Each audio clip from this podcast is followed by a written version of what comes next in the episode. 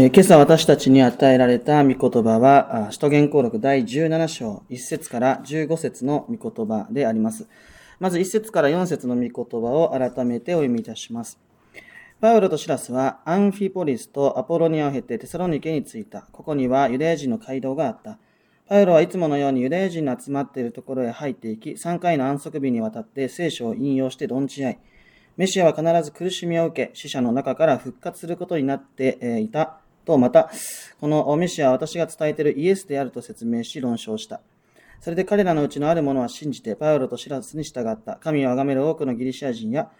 かなりの数の主だった婦人たちも同じように二人に従った。パウロはフィリピでの伝道旅行の後、テサロニケで次に伝道を開始しています。でまず、パウロはユダヤ人の街道で伝道をしたと、そのように書かれています。まずはユダヤ人に福音を伝えること。これが、えパウロの主な伝道方法でありました。えーパウロにとってユダヤ人は決して、え見捨てられた民ではありません。彼らは神様の今までの救いの歴史を担ってきた人たちでありますし、その歴史は、主イエス・キリストを通してさらに展開していったわけでありますから、えここでえ語られている救いは、ま、パウロを通して語られている救いは、このイスラエルの歴史を無視して語ることはできないわけです。まあ、そういう意味でユダヤ人もまた、神様の救いの御業、ご計画の中に招かれた大切な一人であると言えるでしょう。えそれでは、このテサロニケにおいてどういう御言葉が伝えられていったのでしょうか。え2節と3節を改めてお読みいたします。えーパウロはいつものようにユダヤ人の集まっているところへ入っていき、3回の安息日にわたって聖書を引用して論じ合い、メシアは必ず苦しみを受け、死者の中から復活することになっていたと。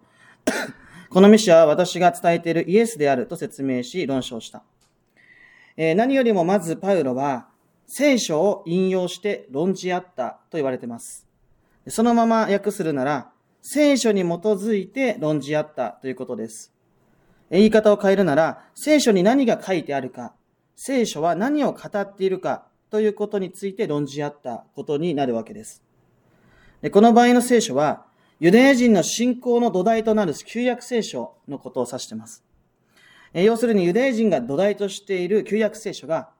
一体何を本当に語っていたのか、まあ、そのことを明らかにしていく。それが、ここの、えでのパウロの伝道内容だったわけです。それでは、旧約聖書を通して神様が私たちに示しているものは何でしょうか？それは、ま、第一に、メシアは必ず苦しみを受けるのだということ。そして、死者の中から復活することになっていたということであります。メシアというのは、まあ、救い主のことです。その救い主が必ず苦しみを受けなければいけない。そして死から復活することになっている。これが旧約聖書を通して示されている神様からの救いの約束なのだということです。でここで言われている必ずというのは運命的にそうなっていくという意味ではありません。そうなることが神様の御心でありご計画なんだという意味を持っています。すなわち、神様は遥か昔から人類の罪を許し、救うために救い主をこの世に使わしていくこと。そして、その救い主が人類の罪を背負い、苦しみを受け殺されて、そして3日目に復活すること。それらのことをもうすでに遥か昔から御心のうちに決めておられたのだということが、パウロの伝道内容だったわけです。つまり神様の救いは、私たちが私たちの努力によって勝ち得ていくものではなくて、神様の固いご意志や決意によって、そして使わされた救い主が裁きの身代わりとなることで、上から与えられるものなのだということ。まあ、そのことをパウロはここでテサロニケにて強調して語っていったわけです。旧約聖書にはそういう神様の断固たる決意と約束、そして限りない愛が語られているんだ。約束されているんだ。そしてその救い主こそが、あのイエス様なんだということ。それがパウロの伝えたかったことの第二のことでありました。えパウロはそれらのことを聖書に基づいて論証したわけです。これがここでのパウロによる伝道の方法であり、また内容でした。彼の伝道は決して目新しいものではありません。何かの哲学や思想でもありません。あるいは自己啓発的なものでもなければ、倫理や道徳、諸生術のようなものは何もありません。聖書以外のことは語らず、聖書に基づいた言葉しか使わない。御言葉を聖書を持って、聖書を持って説明していく。それがパウロの伝道内容であり、方法だったわけです。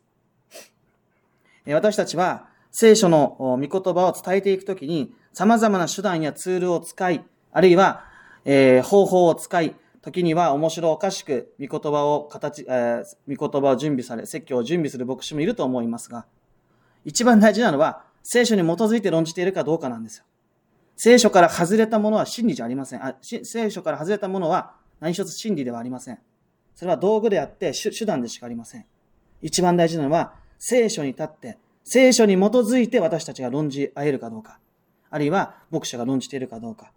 それが私たちの一番大事です。それは一見派手なものではないので、え目立たないものな、目立つものではないので、目新しいものではなく驚きもないかもしれません。だけど、いかなる良い手段を用いたとしても、聖書から外れていればそこに何のメッセージもない。そこには何の救う力もないです。そのことを私たちは、えー、聖書の持っているその御言葉の力というものをもう一度信頼し直していくということが大事かもしれないです。この派手さにかけた伝道を通して、えー、派手さにかけたって言い方は良くないですけど、まあ、派手さ、派手の、派手ではない伝道を通して、え、それでも幾人かの心がこう動かされていくことになるんですね。で、その中の多くはギリシャ人だったんです。ギリシャ人だった。えー、違法人です。神を崇める多くのギリシャ人。これはおそらくユダヤ教に改宗をしたユダヤ教に改宗をしたギリシャ人のこと。えー、主だった婦人たちっていうのは、おそらくこの町の、テサロニケの町の有力者のことだったと思います。いずれにせよ、パウロの伝道を通して救われた人たちがいた。心動かされた人たちがいた。派手、決して派手とは言えないような伝道で、それでも確かに心が動かされる、動かされる人たちがいた。そのほとんどが違法人だったんです。外国人だった。彼らにとって聖書というのは外国の書物です。もちろん聖書に、えー、少しは触れていたでしょうし、聖書に親しみを感じていたと思います。ただ彼らは、あるいは彼女たちは、ユダヤ人のように聖書に、えー、聖書を知っていたわけではありません。あるいはその背景とか歴史を彼らよりも知っていたわけではないんです。しかしその彼らが旧約聖書の解き明かし、えー、聖書に基づく論じ合いを通して、そこでキリストを知り、救い主を知り、その救いに生きるものへと変えられていったという話がここに出てくる。それに対してユダヤ人はどうでしょうか？?5 節から9節の御言葉を読みします。しかしユダヤ人たちはそれを妬み、広場にたむろしているならず者を何人か抱きかかえ、込んで、暴動を起こし町を混乱させ、ヤソンの家を襲い、二人を民衆の前に引き出そうとして探した。しかし二人が見つからなかったので、ヤソンと数人の兄弟を町の当局者たちのところへ引き立てて行って、大声で言った。世界中を騒がせてきた連中がここにも来ています。ヤソンは彼らをかくまっているのです。彼らは皇帝の直令に背いて、イエスという別の王がいると言っています。これを聞いた群衆と町の当局者たちは動揺した。当局者たちは、ヤソンや他の者たちから保証金を取った上で彼らを釈放した。旧約聖書を通してキリストを知り、救われた多くはギリシア人でありましたが、それに対してユダヤ人はパウロたちを迫害しようとしたわけです。つまり聖書のことを知らずに生きてきた人たちが救いに生かされ、聖書の伝統に生き続けてきたはずのユダヤ人が救いを知ることができなかったということが、ここで起きている。逆転現象が起きてしまったんです。聖書のことをよく知っているはずの彼らがなぜかキリストを受け入れず、パウロたちを迫害する。えー、聖書に今まで、えー、触れてこなかった人たちが、御言葉によって変えられ、キリストと出会い救われていくっていう現象が、ここで起きてくる。つまり救いというのは、聖書の知識が多いか少ないか、伝統が長いか短いかが重要ではないということなんです。主イエス・キリストの救いは、聖書のことを知っているか否かに関わるものではない。知っているから救われるわけじゃないんです。救われているからこそ納得ができ知りたいと思えるはずなんです。このように、キリストの救いは人間の知識や伝統を超え、まさに聖書そのものを通して、御言葉そのものを通して、上から与えられていく恵みの出来事なのだということが、ここからよくわかるのではないかと思います。まあ、ユダヤ人たちはですね、もう長い間伝統的な聖書を、伝統的に聖書を読んでましたから、もうこれが正しいっていうところでもう凝り固まっちゃったのかもしれませんね。それに対して聖書のことを何も知らなかった彼らが、旧約聖書をここまで柔軟に自由に聞き取ることができた。うん、伝統って何でしょうかね。今までの聖書を読むってことはどういうことだったんでしょうか？そのことが改めて強く問われていくことではないかと思うんですね。続けて10節から12節の御言葉を読み出します。兄弟たちは、直ちに夜のうちにパウロとシラスをベレアへ送り出した。二人はそこへ到着すると、ユダヤ人の街道に入った。ここのユダヤ人たちは、テサロニケのユダヤ人よりも素直で、非常に熱心に御言葉を受け入れ、その通りかどうか毎日聖書を調べていた。そこでそのうちの多くの人が信じ、ギリシャ人の上流婦人や男たちも少なからず信仰に入った。えー、テサロニケでの騒動を受けて、パウロたちはベレアという地方に送り出されます。パウロたちはそのベレアでも同じように伝道を開始したわけです。11節には、ここのユダヤ人たちはテサロニケのユダヤ人よりも素直で非常に熱心に御言葉を受け入れたとあります。素直に御言葉を受け入れるというのはどういう意味でしょうか？パウロたちが語ることを鵜呑みにした、するということでしょうか？そうでありません。御言葉にもありますように、毎日聖書を調べている、調べるということなんです。ここに、実は熱心さと素直さがあるんです。これは決して、パウロが語っていることを疑いなさいという話ではないです。パウロを通して語られた救いを自分の恵みと恵みとするために、その御言葉を深めていく行為です。パウロを通して語られている一つ一つの御言葉が、聖書に基づく神の御言葉であり、その御言葉が真実にこの私の恵みとなっているか、そのために神様の御言葉を生活の中で深めていく、そのことがここで大切にされていたんです。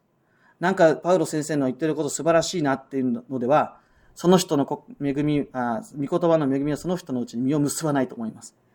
この恵みをしっかりと聞き入れ、受け止めていくためには、私たちの生活の中で聖書に触れて、それを学んでいくっていうことが大事。つまり、ただ聞いているだけではなくて、それを、えー、自分の恵みとして受け取っていくために、その、えー、御言葉を深めていくっていうことが、やっぱり大切になっていくんです。学んだこととか調べたことは自分のものになりますから。いただいた恵みをただいただくだけで終わるのとするので、それを自分の恵みとして生かしていくためには、その御言葉を深めていくという行為が大事なんです。聖書を通して語られる神様の恵み、救い愛を自分自身でしっかりと聞いて、しっかりと噛み締めながら生きていくこと。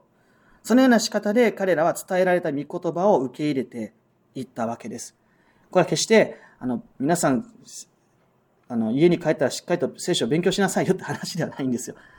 皆さんが今この御言葉を通して受けた恵みを自分の恵みとしてもう一度深く噛み締めていくために聖書の中に深く飛び込んでいくことを大事にしてほしいっていう教えです。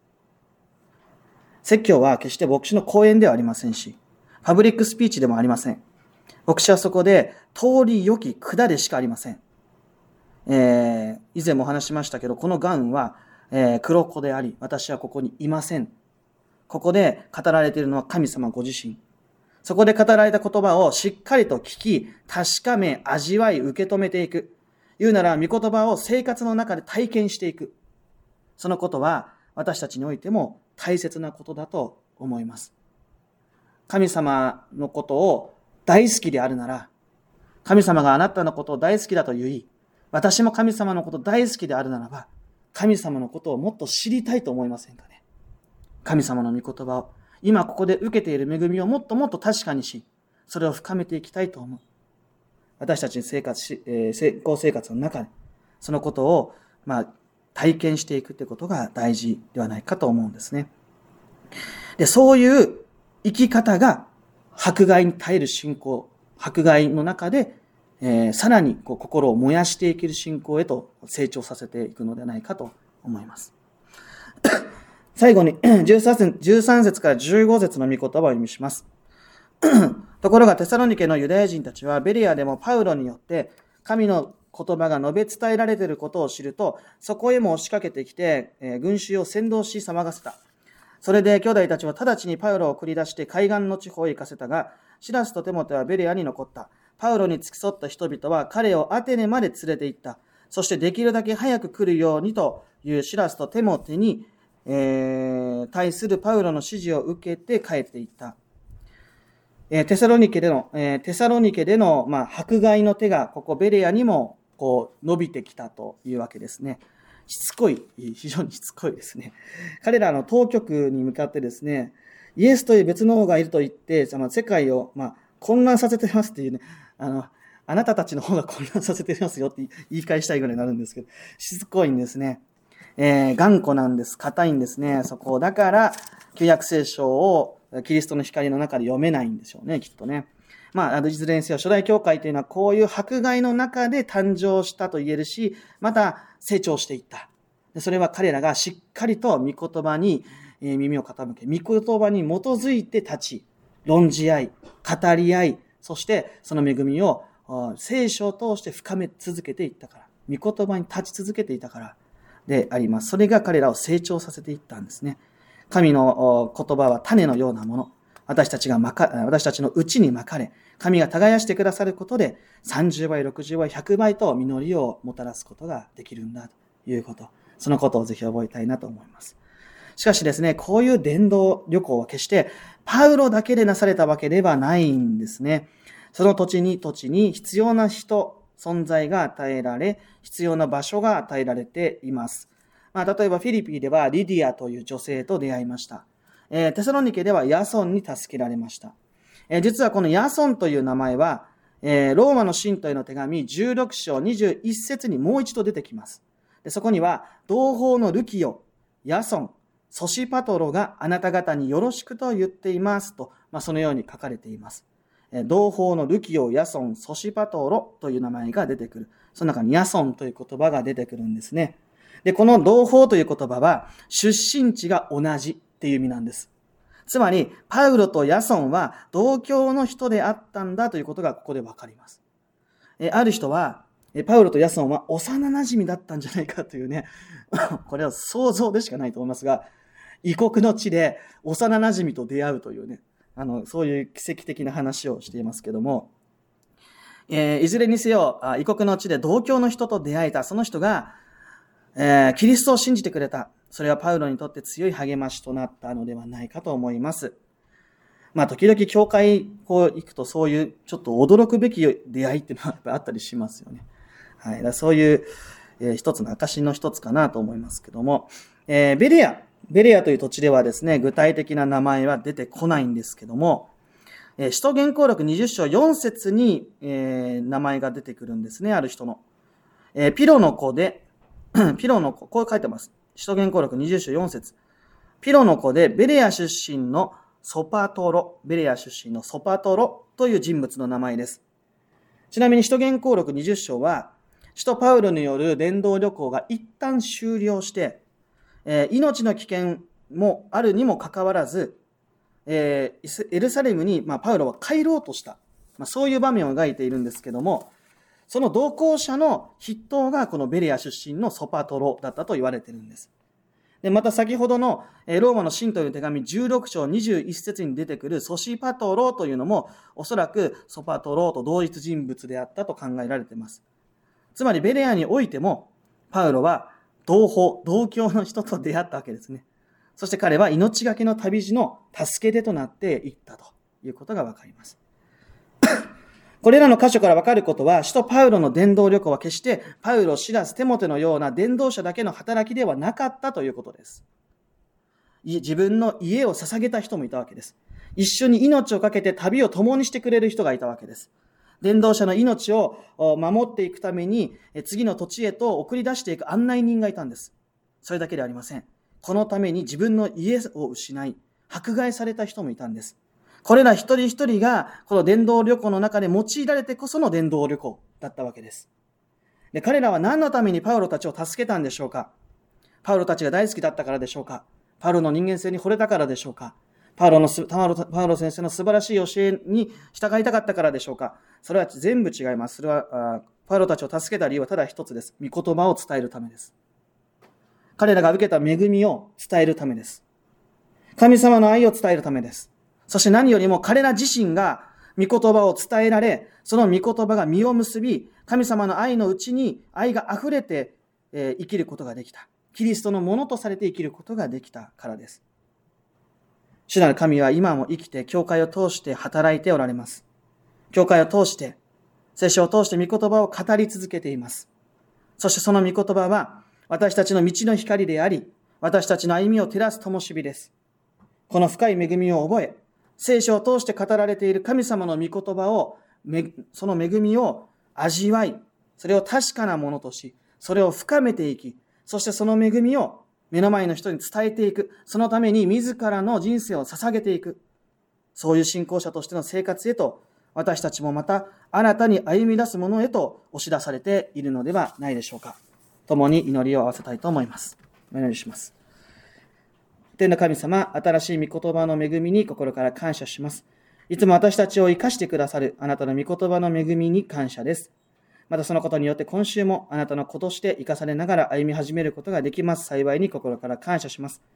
今の時代、御言葉を伝えることが困難なこともありますし、御言葉を伝えていく中で様々な妨げがありますが、その困難を超えて私たちにいつも御言葉を届けてくださり、私たちを御言葉と御霊の力によって養い育ててくださいますお恵みに感謝します。どうか私たちはこの受けた御言葉をさらに強く噛み締め、そのことを深めていき、恵みを確かなものとし、そしてこの福音を伝えていくために自らを捧げるものとしてください。すべてのことを感謝し委ねて、この祈りを主イエス・キリストの皆によってお祈りいたします。アーメン。